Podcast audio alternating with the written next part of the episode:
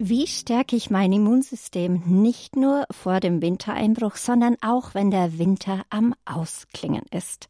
Darüber sprechen wir heute in der Lebenshilfe hier bei Radio Horeb mit Dr. Armin Schwarzbach. Er ist Laborfacharzt und spezialisiert auf Infektiologie und im ständigen Austausch mit Kollegen auf internationaler Ebene. Flüge ins Ausland nach Amerika, Dubai oder andere Städte oder Kontinente gehören zu ihm zum alltäglichen Berufsprogramm.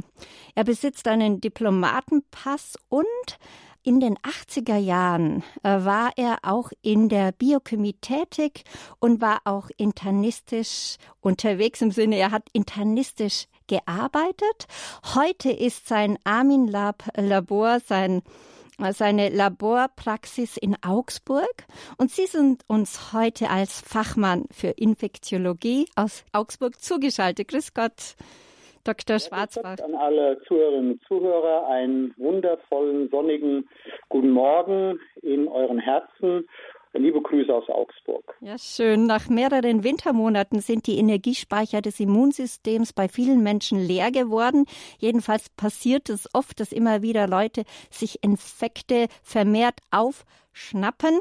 Die Anfälligkeit für leichte und schwere Infekten steigend entsprechend an. Und auch während äh, Corona gab es tatsächlich immer mehr einen, sage ich jetzt mal, notwendigen Hype über das Immunsystem. Und jeder, der sich informieren konnte, wollte, konnte dies im Internet tun oder in den unterschiedlichen Broschüren, die in der Apotheke oder auf dem Markt ausliegen. Der Otto, Otto Normalverbraucher, der kennt sich schon ganz gut aus, wie das Immunsystem tickt. Dennoch, ich kann Ihnen versprechen, liebe Hörerinnen und Hörer, heute, heute bei Dr. Armin Schwarzbach äh, werden Sie viel Neues lernen. Und wir haben jetzt die Möglichkeit, von einem Facharzt für Labor- und Infektiologie an die Hand genommen zu werden und tiefer zu graben äh, nach dem Motto Mehr geht immer. Ja, wir freuen uns jetzt auf Ihre Tipps, Dr. Schwarzbach, denn ähm, es gibt so viele Krankheitskeime, die wir abwehren müssen und mit den typischen, um mit den typischen Winterinfektionen möglichst schnell fertig zu werden. Und wir hatten ja schon ähm, gesprochen, wir wollten auch mal in die Risikofaktoren schauen, äh, weil bei uns sind die Winter ja oft so unterschiedlich, mal warm, mal kalt. Warum ist das eine Herausforderung für unser Immunsystem? Ja, absolut. Ähm, Sie haben mir gerade aus der sonnigen Seele gesprochen. Mir ist spontan mal das Vitamin D eingefallen, das Sonnenhormon, wo wir auch Mangelzustände haben, äh, in Kombination mit dem Vitamin K2, so heißen die beiden. Ähm, natürlich ist es so, dass wir in den Wintermonaten unser Immunsystem etwas natürlich geschwächt ist, automatisch, weil wir ähm, ja dort diesen Temperaturwechsel nicht so einfach äh, verarbeiten können und dann auch vielleicht mehr schwitzen, äh, dann wieder auskühlen der Körper und äh, insgesamt wir dadurch eine vermehrte ja, Wasserverlust oder auch Verdunstung haben, die wir gar nicht so merken, das vielleicht nicht ausgleichen. Die Schleimhäute werden trocken, die Augen werden trocken, die Nase wird trocken. Das heißt, wir Menschen sind 90 Prozent Wasser und wenn wir vergessen auch ordentlich zu trinken, gerade in den kalten Wintermonaten, das kann man natürlich über Tees hervorragend lösen, die auch gesund sind, wie zum Beispiel Kamilletee oder Artemisia-Tee, ähm, wo wir sehr gut arbeiten können mit. Äh, aber wir brauchen Flüssigkeit, Flüssigkeit, Flüssigkeit und ich glaube, das ist ganz entscheidend, auch die Kleidung entsprechend, äh, dass man auch, wenn man nach draußen geht, schwitzt dass man auch die Kleider wieder wechselt. Das sieht man ja auch bei den Sportprofis auch, dass immer die Kleidung wechseln beim Tennis, wenn die verschwitzt sind. Das sollten wir auch beachten. Das sind einfache Verhaltensregeln, ähm, allerdings keine Gewähr dafür, dass wir nicht doch einen Erreger durch andere äh, oder auch durch äh, Übertragungswege ähm, uns in den Körper hineinholen. Mhm, darüber sprechen wir später noch, ähm, genau, wegen äh, Viren und Erreger. Aber Sie hatten ja auch äh, erwähnt oder wir hatten gesprochen, es ist ja auch so in der S- und U-Bahn in München, das ist ja nicht in jeder Stadt gleich, aber da ist oft sehr viel los. Die Leute sind, stehen eng zusammen, da gibt es ja viel Viren und Bakterien. Jetzt ist meine Frage an Sie, kann das Immunsystem, ist es gut für das Immunsystem, sich diesen Dingen auszusetzen, damit es stark wird, stark wird und erstarkt? Oder kann es auch den Körper schwächen und ist es schlecht? Also wie muss man, wie würden Sie da, welche Gratwanderung muss man da eingehen? Ja, wir müssen zwei Dinge beachten. Natürlich ist es gut, wenn wir haben aus der Maskendiskussion ja gesehen, wenn wir uns schützen vor bösartigen Viren, die über Tröpfchen, über Husten übertragen werden oder auch über Türklinken, wenn man oder auf Toiletten, wo man dann auch über Schmierinfektionen sich das in die Nase reinholt. Das müssen wir natürlich mit den Masken, also ein Schutz gegenüber den bösen Viren. Aber es ist auch äh, nicht jedes Virus so böse, weil wir haben natürlich auch die Pflicht, dass unser Immunsystem sich mit vielen Viren, Bakterien auseinandersetzen muss. Das ist unsere natürliche Immunität.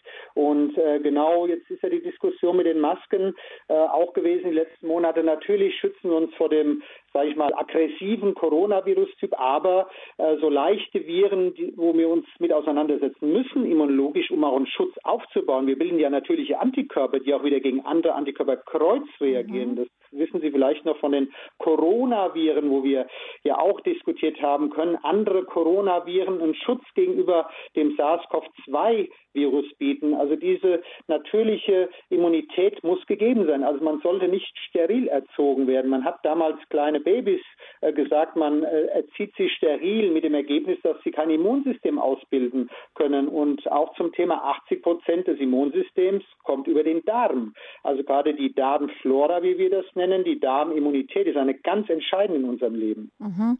Da werden wir dann auch noch später ganz äh, spezifisch drauf eingehen. Aber jetzt, wenn man in der S-Bahn ist, kann man, muss man da jetzt zwei haben, dass man sich Hepatitis heutzutage aufschnappen kann. Der eine wird vielleicht immun, der andere schnappt sich's auf. Oder ist es jetzt zu negativ gedacht? Also man sollte sich schon unters Volk mischen dürfen. Aber das ist vielleicht ein zu weites Spektrum, weil ja jeder Mensch anders tickt. Ja, also mit Hepatitis, mit dem Leberentzündungsvirus brauchen Sie keine Sorge zu haben. Das ist ja über Blut übertragbar, über Speichel. Gut, da könnte Sie im Extremfall einer beißen, dass Sie da ein oder anspucken und Sie bekommen Sie die Schleimhäute in einer gewissen Konstellation hinein. Ähm, ich denke, was da doch riskanter ist, wäre eine Tuberkulose. Das heißt, wenn jemand mit einer offenen Tuberkulose in der Straßenbahn bei Ihnen sitzt, ähm, hustet Ihnen die Brocken ins Gesicht, dann ist natürlich schon eine Infektionsgefahr durchaus gegeben, auch auf engstem Raum. Je enger Sie sind, desto höher ist die Partikelkonzentration. Auch diese sind ja Bakterien, die Tuberkulose als Beispiel. Aber wir haben noch viele, viele Influenza. Wir haben so viele Viren, Rhinoviren, das könnte ich gar nicht vorstellen. Also ähm, ich sag mal so, also ich mache mir da keine großen Gedanken, aber ich gehe trotzdem, wenn jemand niest, dann sollte er zumindest aus Anstand mal die Hand vor den Mund nehmen oder ein Taschentuch und sollte das nicht nur irgendwo hinspucken, dass sie das vielleicht nur abkriegen und solle ihn nicht ins Gesicht husten. Also das ist auch äh, nicht gut in den Verhaltensregeln. Mhm. Also diese Risikofaktoren gibt es immer zu, be zu beachten, nicht nur Anfang des Winters, sondern Ende des Winters und des ganzen Jahres über. Man soll da natürlich auch nicht ängstlich, ängstlich sein. Ähm, ähm, viele Menschen sind heutzutage so gestresst. Das könnte vielleicht auch nicht so hilfreich sein. Oder was gibt es noch für Risikofaktoren? Ja, also die, der Stress ist ein Riesenrisikothema. Wir sehen gerade, dass Menschen, die dann an Erschöpfungszuständen immer wieder Herpesviren kriegen oder eine Gürtelrose, dass die ein schlechtes Immunsystem haben. Und das ist immer eine unserer entscheidenden Fragen. Hattest du viel Stress in der Zeit oder die Jahreszeit spielt natürlich eine Rolle. Auch der mentale Stress, das wir auch nicht vergessen. Äh, mens sana in corpore sano, schon der alte römische Satz, dass wir einen gesunden Geist in einem gesunden Körper haben müssen oder auch umgekehrt natürlich. Das heißt, wir müssen uns mental gut aufstellen. Das ist ganz wichtig. Da können wir auch vieles bewirken. Äh, aber ich komme noch auf den Darm nochmal zurück. Ich denke, der Darm spiegelt schon auch 80 Prozent, wie gesagt, unseres Immunsystems wieder. Und wenn sie gestresst sind, das wissen Sie vielleicht selber, fängt das Herz an zu rasen. Äh, die, die, die Glückshormone sind nicht so ausgeprägt. Sie haben mehr die Stresshormone, das Adrenalin, sie kriegen rotes Gesicht, der Blutdruck geht hoch. Äh, das ist nicht gut. Da wird das Immunsystem geschwächt auf Dauer natürlich. Und äh, gerade in unserem Leben ist viel Stress. Das heißt, wir müssen unbedingt die Stressoren reduzieren, auch mal eine, ja, eine Ayurveda machen, also eine Entspannungstechnik meinetwegen machen, einfach mental herunterkommen, viel lachen, einfach viel Spaß haben im Leben. Das stärkt unser Immunsystem. Mhm. Ja, trockene Luft. Äh, wie kann man, trockene Luft ist ja auch, sie hat eine spröde Lippen gesagt, das ist ja auch so ein kleiner Faktor, wo auch nicht so gesund ist. Wie könnte man da einfach zu Hause äh, schauen, viel lüften oder würden Sie da, was würden Sie da empfehlen? Ja, es gibt auch diese Vernebler, also wo Sie, ähm, die wir zu Hause beispielsweise haben, wo Sie die Luft anfeuchten. Es geht ja um die Luftfeuchtigkeit, dass man äh, die, diese Luftfeuchtigkeit erhöht, ähm, eben auch in dem häuslichen, weil es ja da sehr trocken wird durch die Heizung. Man heizt ja auch noch entsprechend auf eine trockene Luft, die ist sehr ungesund, eine trockene Luft. Und gerade ältere Menschen, auch meine Eltern retrospektiv, die hatten immer ein, ein heißes Wohnzimmer, also mal lüften, äh, Stoßlüften machen, Frischluft, Sauerstoff reinlassen, man die frische Luft gehen, viel, viel trinken, mindestens drei Liter, ähm, nicht nur Kaffee trinken, Tees machen, Wasser ohne Kohlensäure, äh, so ein paar Tipps, das sind einfache Hausrezepte, Hausmittel, wo sie sich auch schützen und die Schleimhäute eben nicht so austrocknen. Mhm. Jetzt gibt es so viele lokale Infektionen. Jeder Infekt, hatten Sie mal gesagt, oh, habe ich gelesen, äh, jeder Infekt kann böse sein. Warum? Warum kann jeder Infekt böse sein? Es kann ja helfen, das Immunsystem stärker zu machen.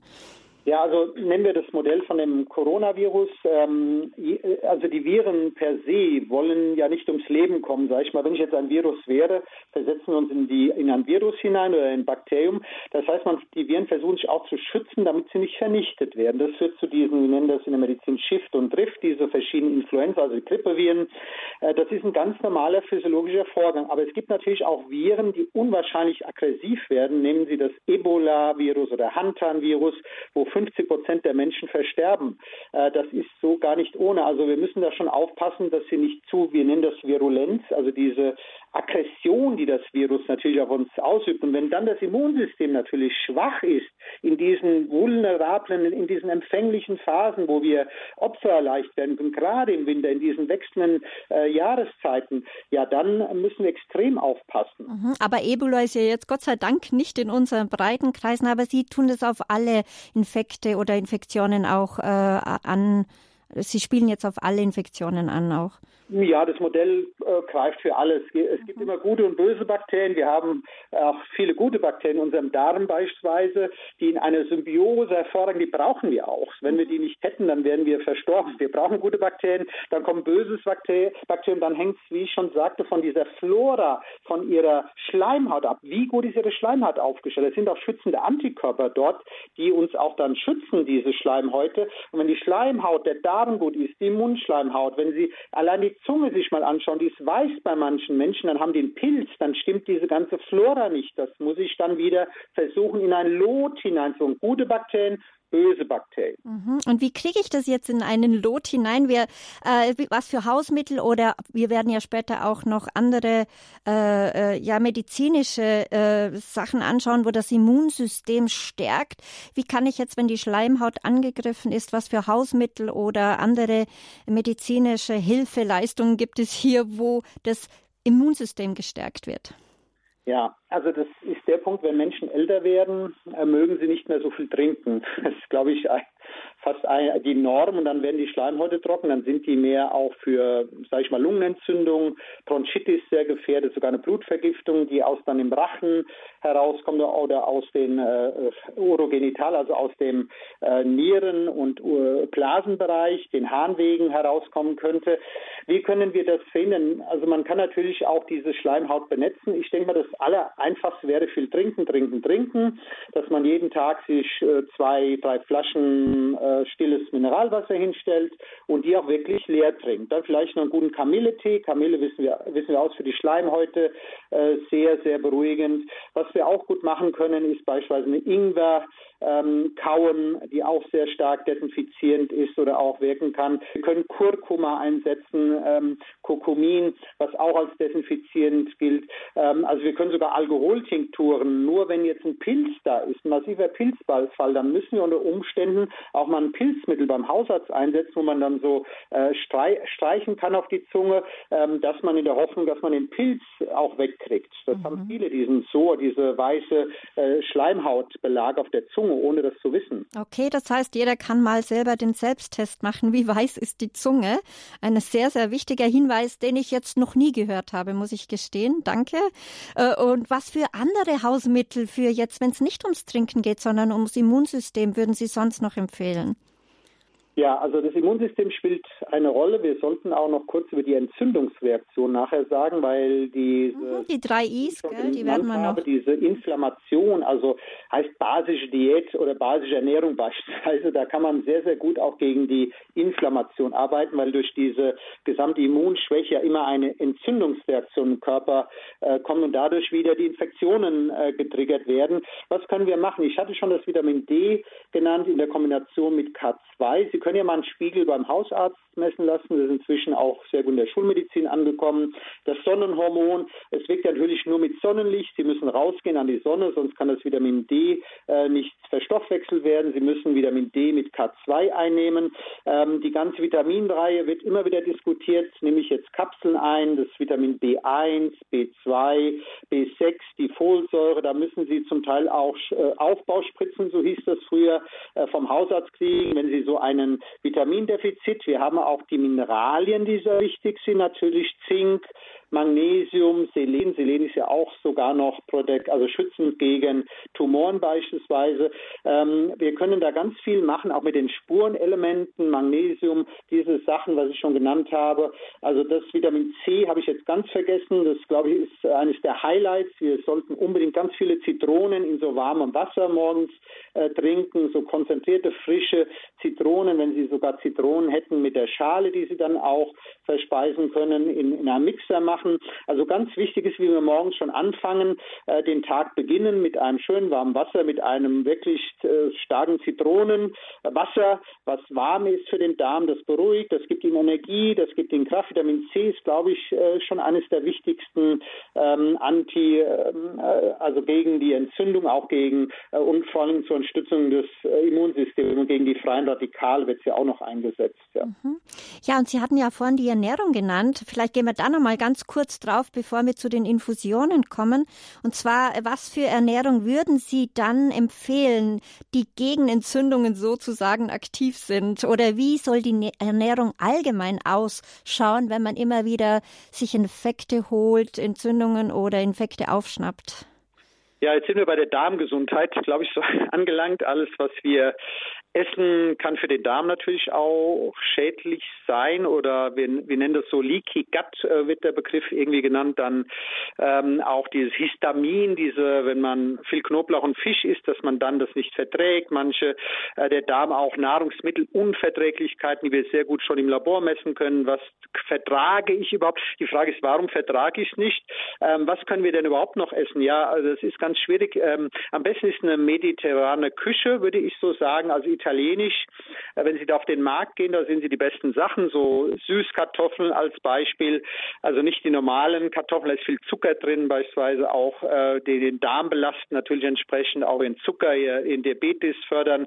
Ähm, wir sollten ganz viel Gemüse essen, frisches Obst natürlich essen, Gemüse, sage ich mal, auch das Brokkoli, was Sie da immer wieder äh, natürlich einsetzen, auch eine Paprika, äh, auch die Schwammerl natürlich in Bayern auch sehr beliebt zu gewissen Zeiten. Ähm, vor allen Dingen soll es ja eine basische Ernährung sagen, dass sie nicht übersäuern. Das Problem ist, wir Menschen, wir übersäuern, dann haben sie Schmerzen, dann tut es hier weh. Das sind äh, Zytokine, so nennen wir das, Entzündungsreaktionen des Körpers, die übrigens auch von Infektionen wieder herstammen ähm, können. Das heißt, sie müssen schon, dass sie sehr basisch sich ernähren, also keine, ja, sage ich mal, kein Schweinefleisch essen, ja, grö größere Bögen um die Metzgereien machen, größere Bögen um die Bäckereien machen und ich glaube, dann haben sie es schon geschafft.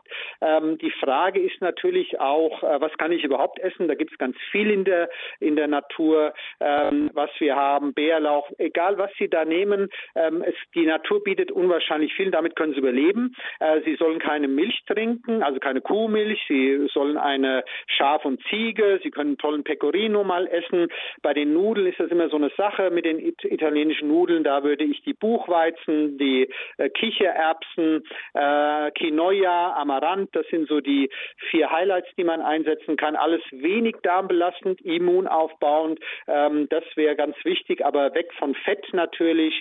Ähm, vielleicht etwas mehr in die teurere ähm, Ernährung hineinsetzen, wenn Sie dann in die äh, auf die Märkte Märkte gehen, aber sie essen dann vielleicht etwas weniger. Sie werden Gewicht verlieren natürlich. Diese Umstellung bedarf weg von, von der, von der, von der schweinischen. Sie können mal ein Steak essen, meinetwegen. Sie können Wildlachs und Wildfisch essen. Ähm, wir müssen ein bisschen aufpassen mit dem, natürlich, was gar nicht diskutiert, mit den Mikro Mikroplastiksachen, also diese Plastikpartikelchen, die auch in Fischen drin sein können, Aluminium, wo wir in den Schalen haben, die Mikrowelle, das sind alles so Diskussionen, die wir führen momentan der Umweltmedizin. Aber ein bisschen aufpassen äh, mit der Ernährung und dann können, dann geht es ihnen schon mal vom Immunsystem besser und sie werden weniger Infekte auch bekommen. Mhm. Ja, ein weiterer wichtiger Punkt, äh, das habe ich gemerkt, äh, wo Sie immer wieder gesagt haben, Immunsystem stärken, Immunsystem stärken. Es gibt hier heutzutage wunderbare Infusionen. Was können Sie zum Beispiel das äh, aus Ihrer Erfahrung da empfehlen? Ja, das ist nicht meine Erfahrung. Es gab einen Professor Meyer von der Harvard-Universität, der hat damals die, ich glaube vor 15 Jahren oder 20 Jahren schon diese Vitamin C-Hochdosis-Infusion begründet mit 5 Gramm Vitamin C damals, hat dann noch Vitamin B1 in die Infusion getan, B2, B6, ein Professor, das ist also von einem Professor ausgearbeitetes Meyer-Protokoll. MYER, wer das googeln möchte.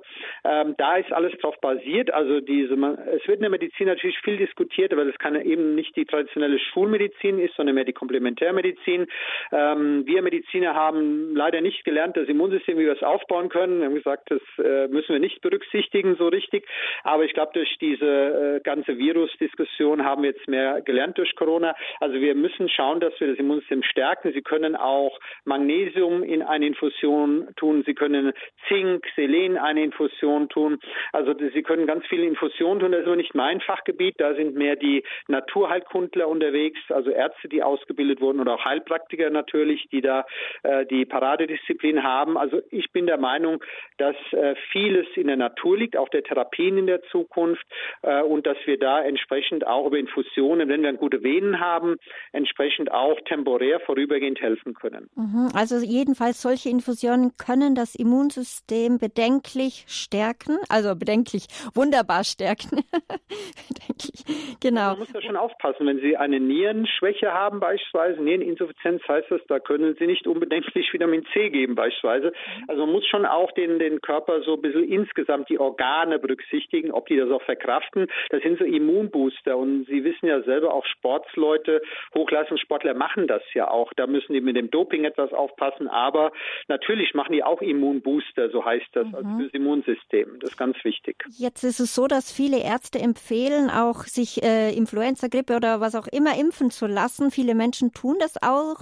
Wäre das nicht auch, wenn wir jetzt gerade von Immunsystem sprechen, wichtig, dass man auch schaut, dass das Immunsystem in einer guten Position ist, äh, in einer guten Lage? Wie wichtig ist das, wenn es um Grippeimpfung zum Beispiel geht? Ja, jetzt haben Sie einen wunden Punkt bei mir so erwischt. Ich bin ein Mediziner, der 80er Jahre studiert und 90er Jahre Internist und ich habe viel geimpft, auch bei Höchst damals in der werksärztlichen Abteilung.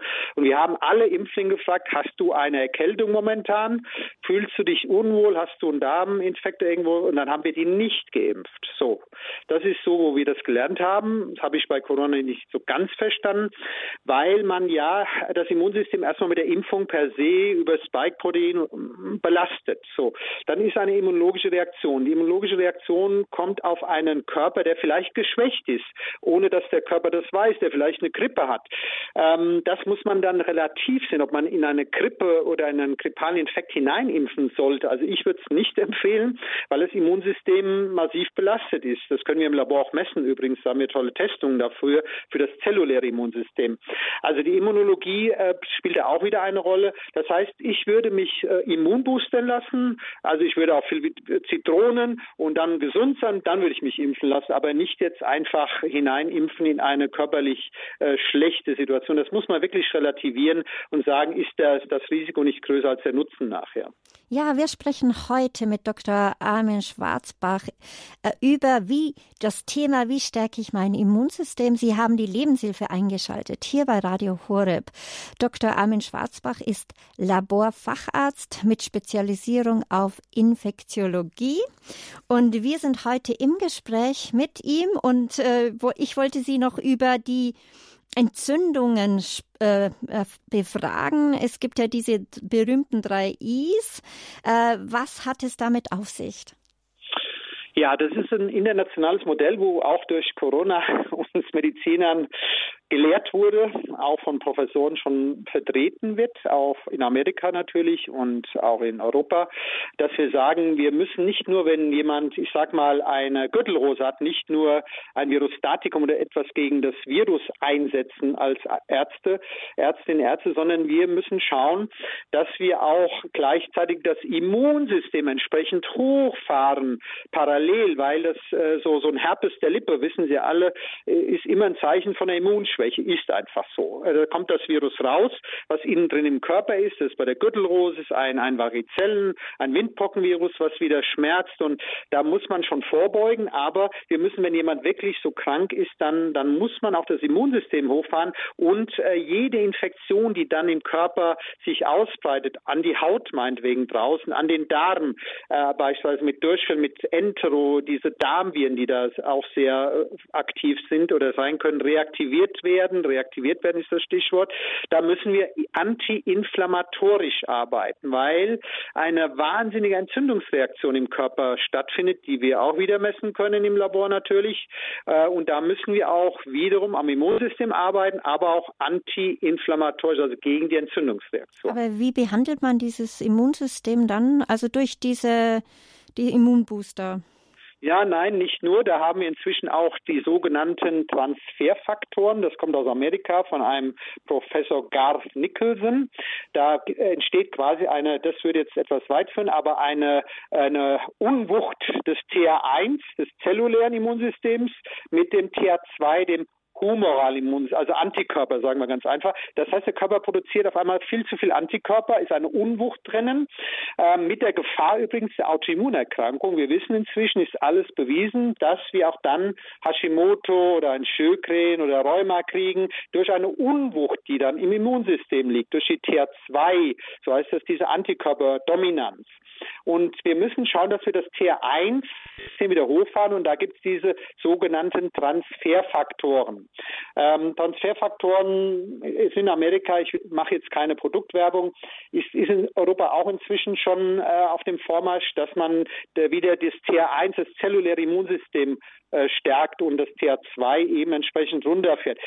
Was Hausärzte machen, sie natürlich Cortison geben, also antiinflammatorische Sachen, aber wir dürfen nicht vergessen, Cortison auf Dauer schwächt das Immunsystem, führt zu einem Zucker, führt zu einem Hyper, also Cortisol wird zu hoch, also da kriegen wir hormonelle Probleme auch. Das heißt, keine Dauerlösung, Cortison zu schlucken gegen meine Schmerzen oder gegen meine Entzündungsreaktion, da muss ich wieder von loskommen. Mhm, aber wenn Sie sagen, äh, Cortison gegen Entzündungsreaktion, wie kommen Sie dann von der Entzündung los? Wie behandelt man dann diese Entzündung? Entzündung? Oder ist das jetzt wieder so eine wiederholte Frage von vorher?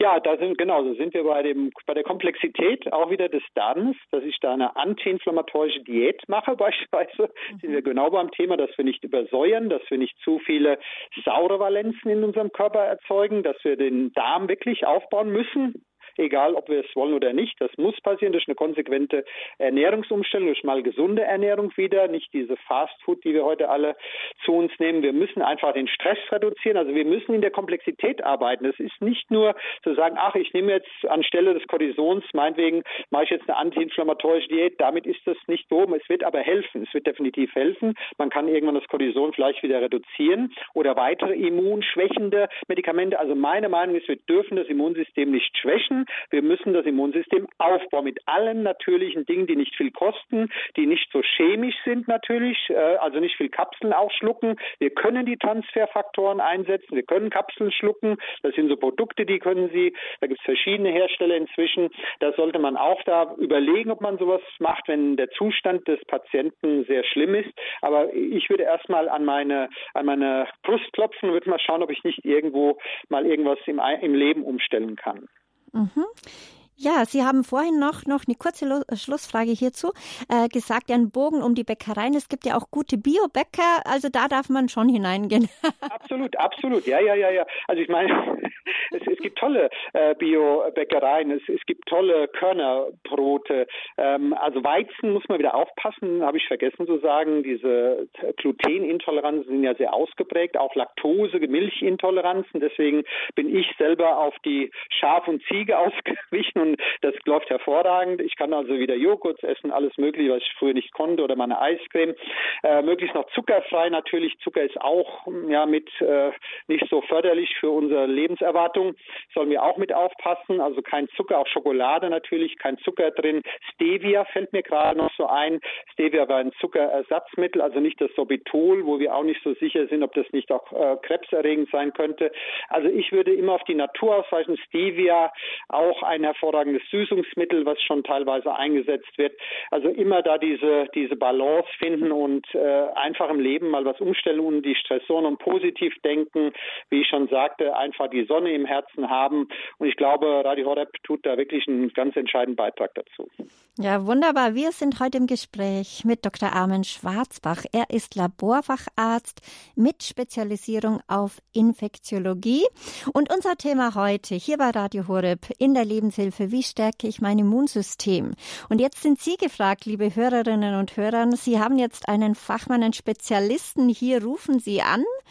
Sie können ihm jetzt alle Fragen stellen, wenn Sie vielleicht mit dem Immunsystem Probleme haben, können sich jetzt ganz äh, tolle Tipps holen, ganz direkt aus der Quelle sozusagen. Die Leitungen sind jetzt für Sie offen. 089 517 008 008. Das ist die Nummer des Hörertelefons 089 517 008 008. Wie stärke ich mein Immunsystem mit Dr. Armin Schwarzbach? Und gleich nach der Musik geht's bei uns weiter.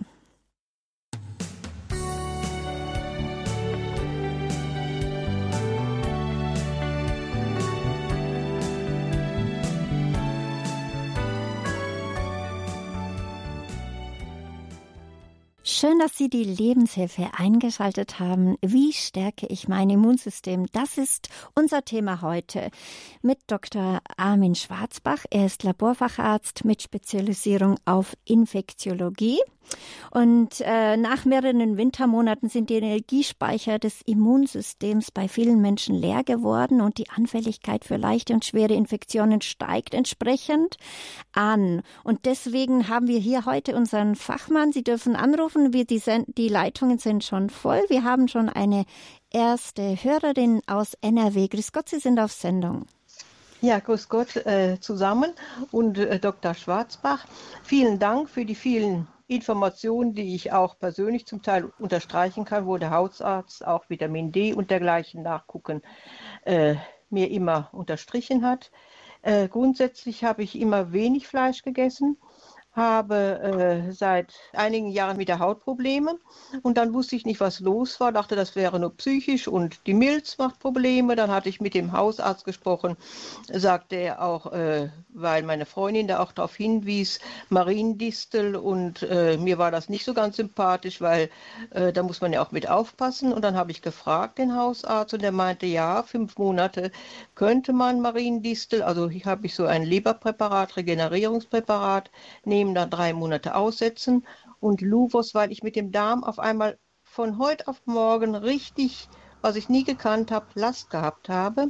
Luvos, auch Reizdarm, sollte ich zweimal am Tag nehmen, aber ich nehme es nur einmal am Tag, weil ich das immer schaffe, morgens und abends nicht. Da vergesse ich es oft und trotzdem merke ich, ich habe nicht alles Schweinefleisch, wenn es mal in der Suppe ist oder ein bisschen Hühnchen. Hühnerfett ist nicht so gut. Dachte auch, dass äh, ich Milch vertragen könnte, weil ich hätte fast gesagt, wie ein Kälbchen aufgezogen bin aus der Landwirtschaft, weil ich nicht gerne Fleisch aß. War ich eigentlich damals immer gesund, aber jetzt habe ich auch gemerkt, das ist mhm. auch nicht gut. Okay, Sie, Ihre Frage ist hauptsächlich wegen Ihrem Darm jetzt auch, gell, wenn ich ja. Sie richtig verstanden habe. Das gehen wir jetzt mal an Dr. Schwarzbach weiter. Dankeschön. Ja, also der Darm ist Spiegelbild der Haut oder umgekehrt. Und ähm, ich habe mir in der Zwischenzeit ein Buch aus meiner Bibliothek mal rausgeholt, wo es genau um diese Ernährung geht, wie wir den Darm doch äh, wieder immunologisch stärken können. Übrigens auch die Blutgruppen kommen aus dem Darm, das wissen ja die wenigsten. Ähm, das Buch, ich, ich, da will ich, möchte ich wirklich Werbung für machen, ist ähm, Plant, also Pflanzen-Based Healing pflanzenbasierte Heilung ähm, von einem Herrn Fischer, einer Frau Bös, die ich kennengelernt hat in Baden-Baden auf einer Konferenz. Und wenn man das so liest, ähm, kann ich nur beipflichten, die Distel, Mariendistel ist eine der Optionen. Aber ähm, das ist ja nicht alles. Sie können auch dort ähm, natürlich auch Unverträglichkeiten erzeugen. Ähm, was aber nur als Beispiel mal wird hier in dem Buch beschrieben, Quinoa, Babyspinat, Grünkohl, ähm, dann äh, andere Dinge mit rote Beete, Kichererbsen, Limetten, ähm, Kräutermischungen. Ähm, wir haben hier auch den Granatapfel. Also wir haben Dinge, wo wir Smoothies machen können. Ich habe noch ganz die Nüsse vergessen, weil dieses Eisen holen wir uns zum Teil auch aus den Nüssen wieder raus. Ähm, das Fleisch wird immer so als Eisenspeicher. Natürlich sagt Kind ist viel Spinat, da ist viel Eisen drin, ist viel, ähm, ist, ist noch viel Fleisch, da ist viel Eisen drin, aber das ist eine mehr. Das, gerade das Fleisch, was sehr faserig ist, belastet ja doch sehr stark auch unseren Darm.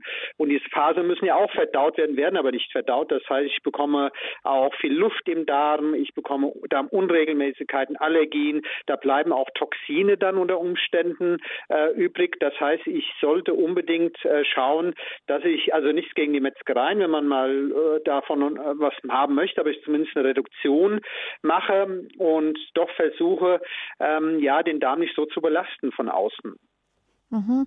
Und was die Dame ja auch gesagt hat, äh, ist, dass sie als Milchkalb sozusagen aufgezogen ist und jetzt trotzdem eine Laktoseunverträglichkeit hat, wenn ich das richtig verstanden habe. Habe ich auch, habe ich auch. Ich habe früher frische Kuhmilch aus äh, dem Euter getrunken, von der bin auf, auf dem Lande aufgewachsen und irgendwann habe ich dann eine Laktoseintoleranz entwickelt, wusste das nicht. Äh, dann gab es diese laktosefreie Ernährung, kam dann so langsam auf den Markt vor 15, 20 Jahren war das circa. Da wussten ein, übrigens ein Prozent der Bevölkerung Bevölkerung hat sowas, ohne zu wissen.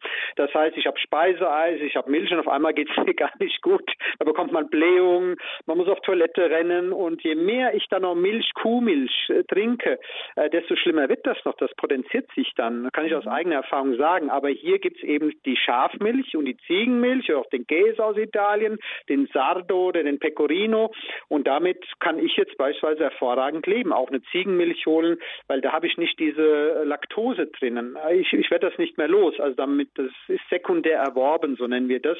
Übrigens bei der Armee wäre es damals bei der Bundeswehr ein Ausmusterungsgrund für mich gewesen. Ich hatte das aber nicht in den 80er Jahren. Also das ist schon Möglichkeiten, wie sie auch ähm, sich nicht so belasten sollen. Wenn sie das wissen, Laktoseintoleranz, dann gehört auch die Sojamilch, nehme ich beispielsweise nicht, äh, weil wir da auch mit den ganzen äh, Chemikalien diskutieren, sind Umweltstoffe, ähm, die wird auch angeboten. Also wenn, dann können Sie natürlich eine Mandelmilch nehmen, ungesüßt natürlich. Momentan habe ich zu Hause eine Cashew-Milch, ungesüßt, hervorragend, ein Cappuccino damit gemacht. Das ist ein Traum, kann ich Ihnen sagen. Ähm, auch nicht immer diese Kuhmilch in sich oder die Joghurts in sich hineinnehmen. Mhm. Ich hoffe, Ihre Frage wurde beantwortet. Darf ich noch eine Frage stellen? Ja, gerne, eine noch, gerne.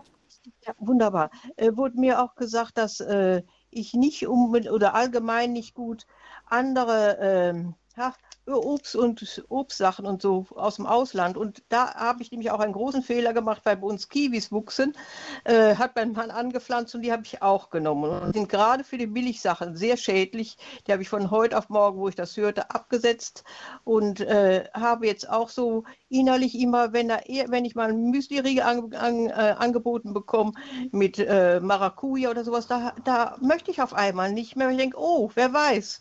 Früher habe ich es auch nicht gegessen, bin ich also eigentlich eher, eher regional und gewesen. Okay, also die, die Ansprache auf äh, regionale Sachen äh, zu bevorzugen für international? Fragezeichen.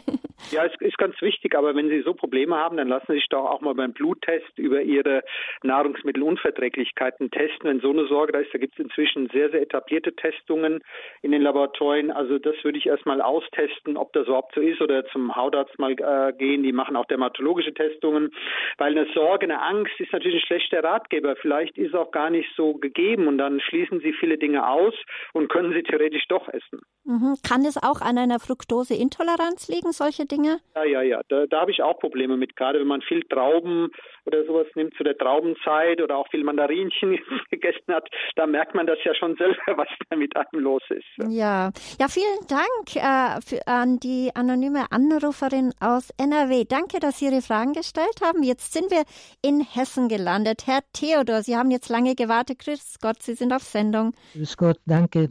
Ich äh, möchte auch eine, etwas fragen. Wie ist das für äh, Entzündungen und antiinflammatorische Effekte von diesen DHA und EPA, diese Algenölkapseln? Haben Sie verstanden? Haben Sie gehört, was ich gesagt habe?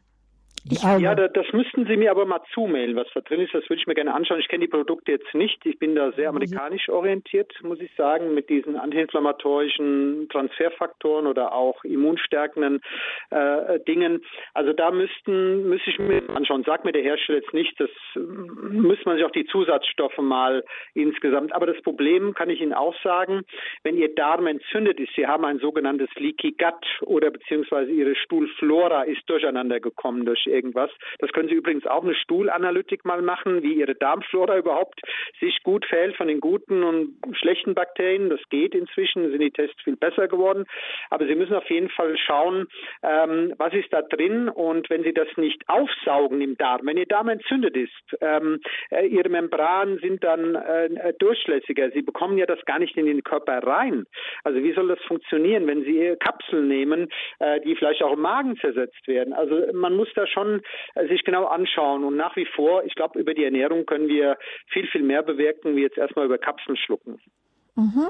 Ja, ich hoffe, Ihre Frage wurde dadurch beantwortet, äh, Herr Theodor. Fischöl gehört auch zu dieser Frage. Fischöl, haben Sie etwas dazu? Eine Meinung zum Fischöl, Fisch? also Fischöl. Mhm. Fischöl, ja, ja, Fischöl ist ja Omega-3-Fettsäuren, ja, Fischöle werden ja auch sehr viel in der Therapie mit eingesetzt gegen Entzündungen, gegen zur Stärkung des, also schlecht ist das garantiert nicht, aber so Fischölkapseln, wenn ich die so vor mir habe, also das ist schon sehr ölig, das fischig. Ähm, ja, dann essen Sie aber doch mal einen Fisch, äh, holen sich mal einen, einen gesunden Fisch, äh, der nicht belastet ist, kein Massenfisch.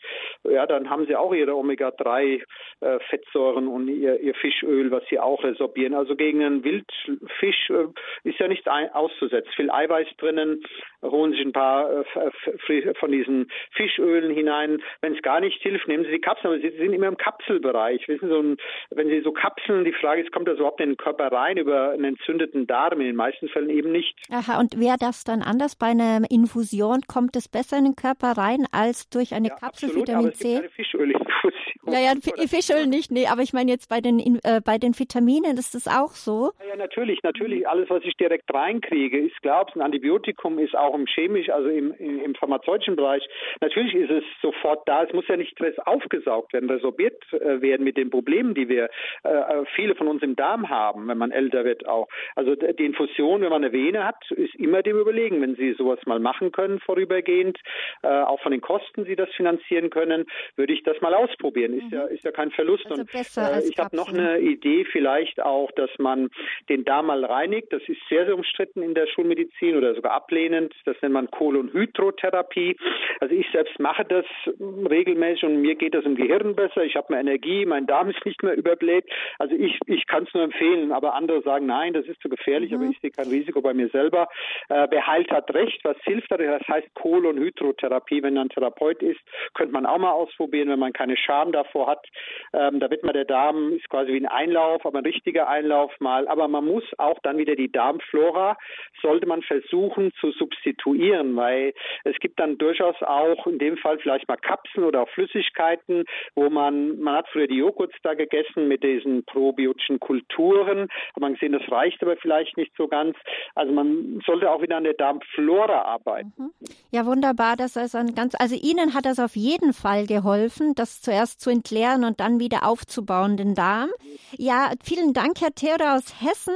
Ich wollte Ihnen nur sagen, äh, der Dr. Schwarzbach hat ja gesagt, Sie dürfen ihm eine E-Mail schreiben. Die E-Mail-Adresse würde lauten info at arminlabs .com, also .com. Das können Sie aber auch auf unserer Internetseite heute äh, auf www.hore.org finden unter der heutigen Rubrik Lebenshilfe unter dem heutigen Programmpunkt äh, können Sie auf den Info Button gehen, auf den Infoknopf drücken und dort haben Sie die Adresse beziehungsweise alle Informationen, die Sie brauchen von Dr. Armin Schwarzbach. Das gilt jetzt für alle Hörerinnen und Hörer, die jetzt zuhören. Vielen Dank für den Anruf. Äh, wir gehen weiter zu einer Hörerin, äh, Frau Hämmerle Hallmal, ähm, Frau Hämmerle aus au, äh, Hall Lama. Entschuldigung, ich habe das nicht richtig ausgesprochen vorhin. Grüß Gott, Sie sind auf Sendung. Guten Tag, hier ist Barbara Hemmerer-Hallermer aus dem Rheingau aus Eltville. Ich Jetzt den Herrn Dr. Zungenbrecher. Von schöner Name. Ich ja, wollte schön. den Herrn Dr. Schwarzbach fragen, was er von einer veganen Ernährung hält, die den Stoffwechsel alkalisch äh, macht und dadurch Entzündungen vermeidet. Ja, absolut ein guter Ansatzpunkt. Also wenn Sie so das mir benennen. Ähm, bei vegan hätte ich aber leichte Einschränkungen auch in dem Begriff vegan. Was, was verstehen Sie unter vegan? Was schließen Sie aus? Was tun Sie noch dazu? Äh, es gibt nicht die ideale Ernährung, das ist mir auch klar. Aber vegan, finde ich, ist schon mal eine absolut äh, richtige Richtung. Pflanzlich und ich bin da ziemlich äh, Genau, ich esse also kein Fleisch, ab und zu äh, Fisch und äh, vielleicht auch mal ein Hühnchen, was ich, da koche ich mir eine Hühnersuppe, weil die ja auch gut fürs Immunsystem ist. Aber ansonsten bin ich ziemlich stur. Absolut, also da können wir beide uns die Hand geben. dann passt es, dann hat es Ihnen heute hoffentlich weitergeholfen. Ja, ja, ja, ja, dann hat mir ja der Anruf schon geholfen, Herr Dr. Schwarzbach. Alles Gute dann für Sie auch. Dankeschön, danke für den Anruf. ja, wir sind in Berlin bei Frau Birgit Bücke. Auch Sie haben länger gewartet. Grüß Gott, Sie sind auf Sendung. Ja, guten Morgen, grüß Gott in die Runde. Ich habe eine Frage zum Infekt, zum Corona-Infekt. Ich habe mich nicht impfen lassen, bin Altenpflegerin, ging trotzdem und habe mir, so sagt zumindest meine Hausärztin, äh, meine Heilpraktikerin, ähm, habe mich infiziert und habe heute noch, also die Infektion muss in 18, 19 gewesen sein, 1920, das lässt sich so nicht sagen, ich konnte ja dreieinhalb Jahre nicht zum Arzt. Ich habe heute noch massive Probleme, unter anderem mit der Atemnot, mit der Haut. Ich habe mich jetzt oder habe mir vorgenommen, Parasitenuntersuchung zu machen, ob da irgendwo eine Belastung ist und möchte fragen, was der beste Weg ist zur Untersuchung. Jetzt hat sie mir aus der Seele gesprochen, was wir ähm, ja vielleicht etwas zu kurz kamen, infektiologisch. Ähm, also wir wissen inzwischen, dass ähm, etliche Viren und Bakterien oder auch Parasiten reaktiviert werden durch eine Corona-Infektion.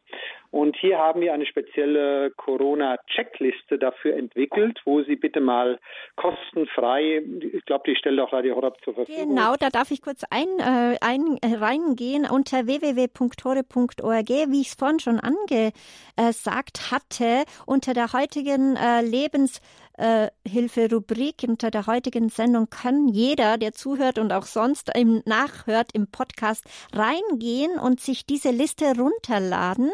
Die ist schon an, online draufgestellt auf, also wenn Sie unter die heutige Lebenshilfe-Sendung äh, reingehen und dann unter die Infoliste finden Sie sie. Ja, und das ist jetzt genau der Punkt. Wir beschäftigen uns auch schwerpunktmäßig äh, mit dem Long-Covid, Post-Covid und Post-Vac natürlich. Und wir sehen unwahrscheinlich viele Menschen, die Erschöpfungszustände haben, auch Konzentrationsprobleme, nicht mehr arbeiten können, auch junge Menschen ähm, aller Couleur, ähm, die eben reaktivierte Viren durch Corona erlitten haben. Ähm, ich nenne mal bei in Ihrem Fall mit Luftnot, das werden garantiert Chlamydia pneumoniae oder Mycoplasma pneumoniae sein. Das können Sie ganz einfach herausfinden, indem Sie mal das IgA messen bei Ihnen über einen Hausarzt, IgA-Antikörper. Und wenn Sie das haben, dann muss das auch entsprechend behandelt werden. Weil wir wissen ja, da gibt es auch ganz viel Literatur, Wissenschaft dazu, dass durch Corona das Immunsystem durch die Infektion geschwächt wurde und hieraus dann auch Viren und Bakterien und Parasiten. Da dürfen Sie nicht nur an Parasiten denken, bitte. Parasiten ist auch ein Riesenthema mit Hunden, Katzen, Kot und Kontakten beispielsweise. Sie müssen unbedingt auch an die Viren denken. Wir sehen so viele Darmvirenreaktivierungen, Coxsackie-Viren heißen die, ähm, oder auch Epstein-Barr-Viren, Reaktivierung. Das ist ein Wahnsinn. Und ähm, das ist das I, wo ich sage, wir haben die, die drei I. Wir haben die äh, Inflammation, Entzündung, wir haben die Immunschwäche, die haben wir viel darüber diskutiert. Aber was wir jetzt ganz vergessen haben, wir haben bei vielen, vielen Menschen eine aktive, reaktivierte Infektion im Körper, äh, ein Herpesvirus, was weiterhin aktiv ist, immer wieder in, in der Tiefe des Körpers, in den Lymphknoten. Da haben manche geschwollene Lymphknoten, ähm, die, die können auch vielleicht gar nicht mehr so entgiften, die kommen und gehen. Äh, das Spike-Protein zirkuliert weiterhin, wissen Sie, in den Makrophagen. Also das ist ein Thema, wo wir uns intensiv mit beschäftigen. Wir haben dann auch Optionen dafür. Wir müssen das erstmal wissen, ist Synclamid Chlamydien bei Ihnen aktiviert worden oder Mykoplast mit der Luftnot. Und dann muss der Hausarzt das auch entsprechend behandeln und Umständen Antibiotikum geben. Und dann wird es Ihnen wieder besser geben. Sie müssen auch einen Schleimlöser noch nehmen dazu. Das kommt auch dazu. Die machen diese Biofilme, diese Schleime. Sind diese NACs? Aber die Viren sind natürlich auch nicht nur das Corona. Das sind ganz viele Viren reaktiviert worden. Will die nicht alle benennen, die uns erschöpft machen. Und das finden wir ganz, ganz viele bei den äh, Patienten heraus. Und wenn wir das dann herausgefunden haben, dann haben wir Optionen für die Patienten. Also da geben wir nicht auf, äh, gerade im Long-Covid-Bereich, ähm, äh, auch im, im Post-Vac-Bereich oder beides, was ja auch eine Kombination äh, natürlich, aber immer dran denken, natürlich, wo wir herkamen, Immunsystem behandeln und die Inflammation behandeln. Mhm. Wir hoffen, dass Ihre Frage besser beantwortet wurde. Ich habe ich hab noch eine Frage dazu. Noch eine gerne? Eine ganz kurze. Mhm. Ich bin schon seit längerem, also wie gesagt, beim Heilpraktiker. Einen Hausarzt habe ich überhaupt nicht oder noch nie besessen. Ähm, ich habe jetzt mich weiter erkundigt, dass es, also dass durch Dr. Safe Zone, ich weiß nicht, ob das ein Name ist, soll wohl nachgewiesen haben, dass durch Pheromone abgesonderte Parasiten, also durch die, also durch Long-Covid, ähm, den ganzen Körper befallen können, also auch die Haut. Und ähm, haben Sie da Möglichkeit oder hätte ich zum Beispiel als Berlinerin die Möglichkeit, in, an Ihr Institut zu gehen oder vorbeizufahren oder eine Urlaubswoche zu machen, mich dort untersuchen zu lassen? Oder ist Sie sind jederzeit willkommen. Wir haben sogar einen Parasitologen hier im Team, den Herrn Dr. Proteano, äh, der fachkompetent sich das mal anschaut, ob da tatsächlich Parasiten in Frage kommen. Wir müssen aber ein bisschen mit der Wissenschaft schon argumentieren, verstehen Sie, also äh, nicht zu so stark in Hypothesen, also äh, Annahmen hineingehen, sondern auch wissenschaftlich möglichst arbeiten in, dem, in diesem Parasitenbereich. Und das tut der Dr. Proteano. Dankeschön, wiederhören. Danke für den Anruf und für die wichtigen Fragen. Ja, wir sind jetzt in Altötting und zwar bei Frau Prosch, äh, bei Frau Proscher, äh, Prokscher, Entschuldigung, aus Altötting. Grüß Gott, Sie sind auf Sendung. Hallo, grüß Anna, da ist die Frau Prokscher. Ähm, ich bin 19 und bin seit zwei Jahren jetzt arbeitsunfähig. Eben auch bei mir war es genau wie der Herr Doktor das geschildert hat. Ich war Corona-positiv und habe dann geimpft, also die Corona-Impfung quasi gekriegt und jetzt eben seitdem arbeitsunfähig seit zwei Jahren. Und genau, bei mir ist eben auch der Schwerpunkt das Immunsystem. Also ich habe ganz hohe Autoantikörper und also wir haben schon alles Mögliche gemacht, Blutwäsche und so weiter. Ähm, genau, jetzt wollte man einfach nur mal fragen, was der Herr Doktor in so einem Fall empfehlen würde. Wahrscheinlich auch mit dem Darm. Da stimmt auch einiges nicht. Ja, Dr. Schwarzbach, vielleicht wäre das auch eine Kandidatin, wo Sie mal schauen könnten. Ich übergebe an Sie. Ja, das tut mir alles ein bisschen leid. Ja, traurig. Aber wir fassen ja auch Kraft aus unserem Glauben oder an bessere Dinge, an unsere Energie, die wir äh, gegenseitig uns geben. Also ganz wichtig, in Ihrem Fall füllen Sie mal auch diese Checkliste aus. Nicht, dass da irgendwas im Darmenvirus reaktiviert wurde. Ich komme wieder zu den Darmviren zurück, Coxsackie, Echoviren. Manche haben auch so Bläschen, so Aften im Mund, immer wieder mal. Möchte ich auch darauf hinweisen, auch an den Mandeln. Ganz viele Patienten, die wir sehen, immer wieder auf das, auf das Zytomegalivirus, was im Darm aktiviert wird. Ähm, solange wir da nicht wissen und nicht behandeln, wird das auch keine erfolgreiche Therapie, weil das immer wieder durch die reaktivierte Infektion, die sitzt übrigens dann in der Darmschleimhaut und diese Erreger können überall hin über diese Makrophagen, wissen wir inzwischen. Und vor allen Dingen noch einen Satz äh, dazu, das Spike-Protein. Wir haben, lassen Sie mal bei Ihnen das IgA äh, messen auf das Spike-Protein. Äh, Antikörpertest kann der Hausarzt mal machen, weil das hört sich nach einer Über Überproduktion von TH2, also diese Antikörper, wo ich schon mal gesagt hatte, äh, an. Und dann haben Sie Ihre Autoimmunerkrankung, die Sie vorher nicht hatten. Das heißt, wir müssen auch das TH2, dieses System muss auch gedämpft werden. Cortison wäre jetzt erstmal keine Wahl, weil wenn Sie eine Infektion hätten, die das triggert, also das nehmen wir triggern dann in dem Fall, erstmal wissen, äh, was ist überhaupt los und was muss ich behandeln gezielt. Und dann kommen wir weiter. Mhm. Das heißt, Sie könnten da, also Sie haben da auch einige Erfahrungen, wo Frau Proschka weitergeholfen werden könnte. Haben Sie noch eine Frage, Frau Proschka, weil das ist ja bei Ihnen ja eine sehr äh, einschneidende Sache. Genau. Ähm, na, jetzt vorerst. Mhm. Checkliste, genau. Ja, wunderbar. Sie wissen, auf Radio Horeb www.horeb.org können Sie die Informationen, die Sie brauchen, um Dr. Ähm, Schwarzbach ausfindig zu machen, haben Sie dort, gell? Alles Gute, Gottes Segen, viel Kraft ja. Ihnen ja. und Gesundheit. Ja, wiederhören. Ja, die Leitungen laufen heiß. Äh, wir kommen zu Frau Führenrohr aus Offhausen in der Oberpfalz. Grüß Gott, Sie sind auf Sendung. Ja, grüß Gott. Ich habe eine kurze Frage zu äh, dem Herpes, das mich seit Jahrzehnten plagt. Ähm, also ich merke das auch, stressbedingt und so weiter. Jetzt habe ich im Internet gelesen, hochdosiertes Lysin äh, nehmen da einige ein. Und dann habe ich aber wieder die Gegenmeinung gelesen, also so eine einzelne Aminosäure jetzt hoch zu dosieren, bringt wieder alles andere aus dem Gleichgewicht und man schadet mehr, als dass es hilft. Was meinen Sie dazu, Herr Doktor? Ja, jetzt bin ich bei meinem Virus. Also ich nehme drei Gramm L-Lysin. Sie müssen aber, also dreimal ein Gramm über den Tag verteilt. Sie müssen aber ein bisschen aufpassen mit der Niere wiederum. Können das mal zwei, drei Monate machen, auch hochkonzentriert, aber immer aufpassen. Ähm, es ist, äh, wird in unseren Kreisen schon auch diskutiert, dass das hilfreich ist. Ich nehme es auf jeden Fall. Mir hilft das gegen meine Viren. Es sind jetzt andere Viren. Ich habe diese Coxsackie-Viren, kann ich ja am Telefon sagen, aber nicht die Herpesviren. Ähm, die Behandlung, es gibt keine spezielle Virustherapie, muss man auch sagen. Man kann vielleicht Heilpraktiker wir machen nur Soden und wie es alles heißt. Ähm, aber man muss da schon äh, sehen, dass man, wie gesagt, auch das Immunsystem wieder aufbaut. Allerdings möchte ich auch noch sagen, Stressreduktion natürlich, mentale Ebene arbeiten und ähm, was wir noch einnehmen, das sind meine, äh, jetzt mache ich keine Werbung, weil das die Substanzen sind.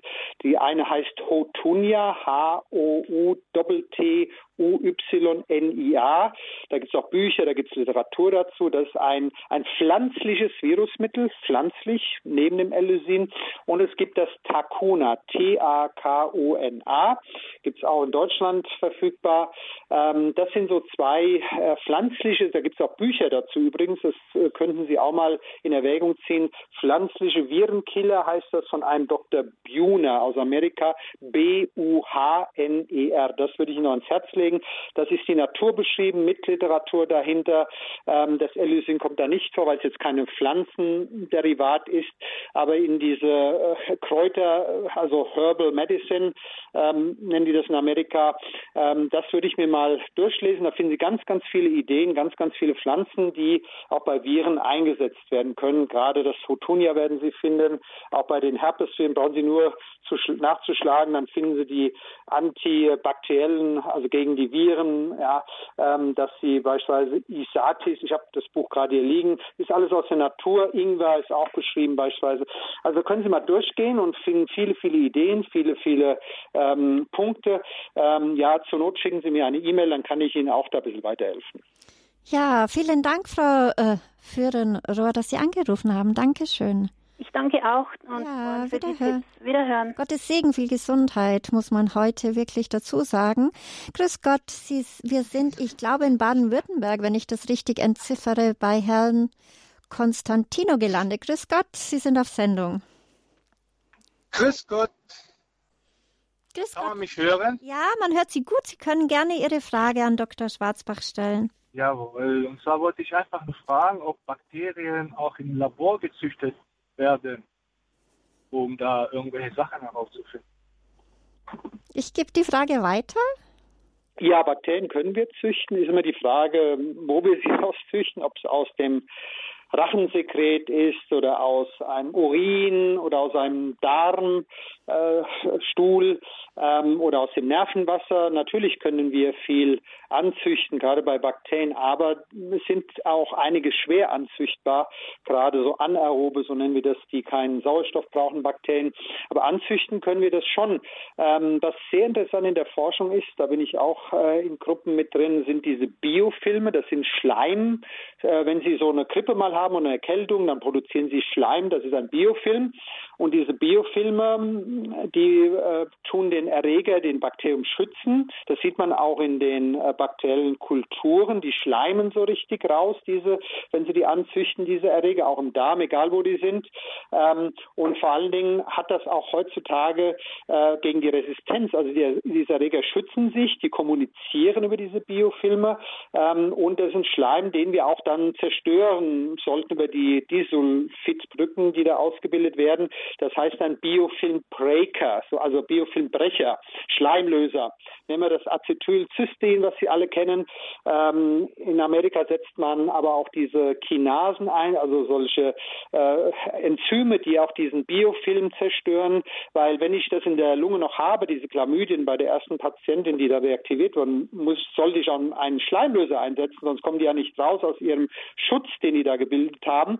Und äh, diese Schleimlöser äh, setzen auch voraus, äh, ich benenne mal drei Lumprokinase, Nattokinase, Serapeptase, das sind die drei, die mir immer spontan einfallen. Und sie müssen aber am Tag drei Liter basisches Wasser ohne Kohlensäure, kein Alkohol, keine zuckerhaltigen Getränke, äh, sonst weckt da gar nichts. Das können Sie sonst mhm. vergessen. Ja, wunderbar. Danke, Herr Konstantino, für Ihren Anruf und für Ihre Frage. Und jetzt noch auf eine ganz kurze Antwort hin, weil wir sind schon ziemlich am Ende angelangt, äh, Dr. Schwarzbach. Und zwar, warum, aus welchem Grund haben Sie diesen wunderbaren Post-Covid äh, Co-Infections-Checkliste ähm, gestaltet, äh, gemacht, äh, erfunden. Es ist ja von Ihrem Labor, das in Augsburg ist. Sie sind, falls jemand später angerufen hat, äh, eingeschalten hat, Laborarzt und Ihre Labor ist in Augsburg. Wie sind Sie darauf gekommen, das zu entwickeln? Aus welcher Not heraus? Weil wir Ärzte oder auch Heilpraktiker uns nicht alle Beschwerde, also, also alle Symptome merken können, äh, die zu dem jeweiligen Erreger passen. Das geht nicht, das sind ja Lehrbücher. Mhm. Und das habe ich dann äh, übertragen auf diese Liste, um das einfacher zu machen. Und natürlich ist klar, je mehr Symptome Sie auf der Liste ankreuzen für den und den Erreger, desto höher ist die Wahrscheinlichkeit, dass Sie darunter leiden. Und wenn wir das dann mit den Labortestungen entsprechend untersuchen, da würde ich mal sagen, haben wir 90 Prozent herausgefunden herausgefunden, spart die Kosten natürlich auch für die äh, Gesundheitssysteme. Das ist schon ein Teil künstliche Intelligenz, die wir eingeführt haben in der Medizin, Kosten zu sparen, Menschen weiterzuhelfen. Wunderbar, das sind wunderbare Schlusssätze. Da muss ich gar nichts mehr beifügen als das. Das war unsere Lebenshilfe heute mit Dr. Armin Schwarzbach. Wie stärke ich mein Immunsystem? Er ist Laborfacharzt mit Spezialisierung auf Infektiologie. Ja, und Herzlichen Dank an Sie, dass Sie bei uns waren und so äh, ja fachspezifisch vor allem jetzt auch beraten haben. Dankeschön.